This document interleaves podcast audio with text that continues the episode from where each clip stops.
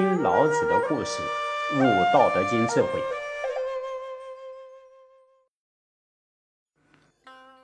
在南荣厨拜访老子期间，为了能够获得老子嗯要义的精华，非常努力求教学习，想要获得达于智人的方法。老子其后啊，在后来记载在《道德经》的第十章里面，在阴破暴一能无离乎？专气致柔能婴儿乎？涤出玄览能无疵乎？爱国治民能无为乎？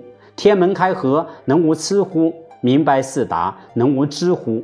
生之畜之，生而不有，为而不恃，长而不宰，是谓玄德。以此来启发南龙楚。老子啊。以修道之人能获得玄德，是修道人很重要的课题。在《道德经》第十章里面所陈述的内容，正是修道之人要一一去做足的功课。世间之人经常只想得到目的，却不想经受过程。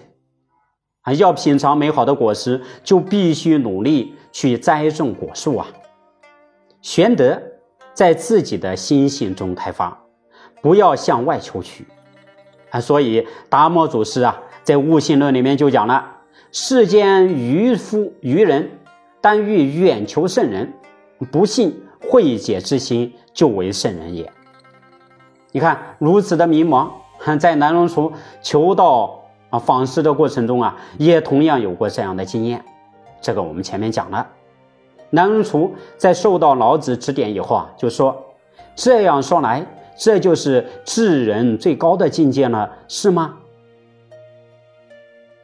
老子说：“不是像你所说的这样，这些只不过是像结冻的冰解消那样，自然消除心中极致的本能罢了。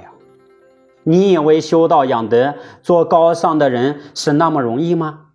要成为最高尚的人，必须放弃自私的小我，将小我融入大我，混同于黎民百姓，祈求皇天厚土赐给事物，祈求上天哎赐给安乐，而自己别无他求，不因外在的人事关系而扰乱自己，不参与怪异图谋成俗的事物，无拘无束，潇洒自如。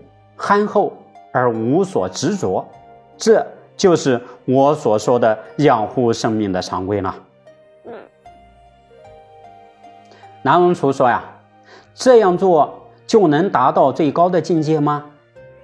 老子说，没有。哎，我对你说过，能够洗净人为的污染，像出生的婴儿那样纯真朴实吗？婴儿伸手伸脚不知道干什么。爬来爬去，不知道去哪里；身形像秋树无叶不招风，心境像熄灭了的死灰。像这样的人，祸福都不会降临，祸福都不存在，人间的灾害怎么会危害他呢？哎，所以这一个内容呢，你看言简意丰啊。那么世间凡俗之人的自私，深恐自己一无所有。经常心里面没有安全感，焦虑惶恐，所以呢，便会用尽各种办法来累积财产和财富，以安定自己的心。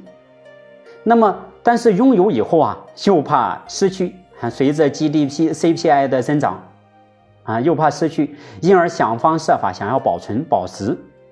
这样的心态啊，让自己的生活始终生活于恐惧之中。哎，这是世间之人无法洞悉大自然的规则所产生莫名的烦恼。所以啊，老子在《道德经》第二章里面就讲：“万物作焉而不辞，生而不有，为而不恃，功成而弗居。夫为弗居，是以不去。天道是公平的，你能够为大家付出多少，就会得到多少回报。”所以老子又在《道德经》第八十一章里面讲啊：“圣人不积啊，不积累，既以为人，己欲有；既以愚人，己欲多。天之道，利而不害；圣人之道，为而不争。”这个就好比在《金刚经》里面所讲的呀：“须菩提，南西北方四维上下虚空，可思量否？否也，世尊。须菩提，菩萨无住相不施，福德亦复如是，不可思量。啊，就不着一相啊！要知道，布施时心中不存布施的我、布施的东西以及布施的对象，才是真正的三体轮空，真正的布施。三体轮空，无形无相啊，天道公平，这是老子对南龙厨循循善诱的教诲。也正因此，才成就了南龙厨春秋贤士的美名。那么除此之外，老子还对当时哪些人进行了教化呢？请听下集：老子与杨子居论道。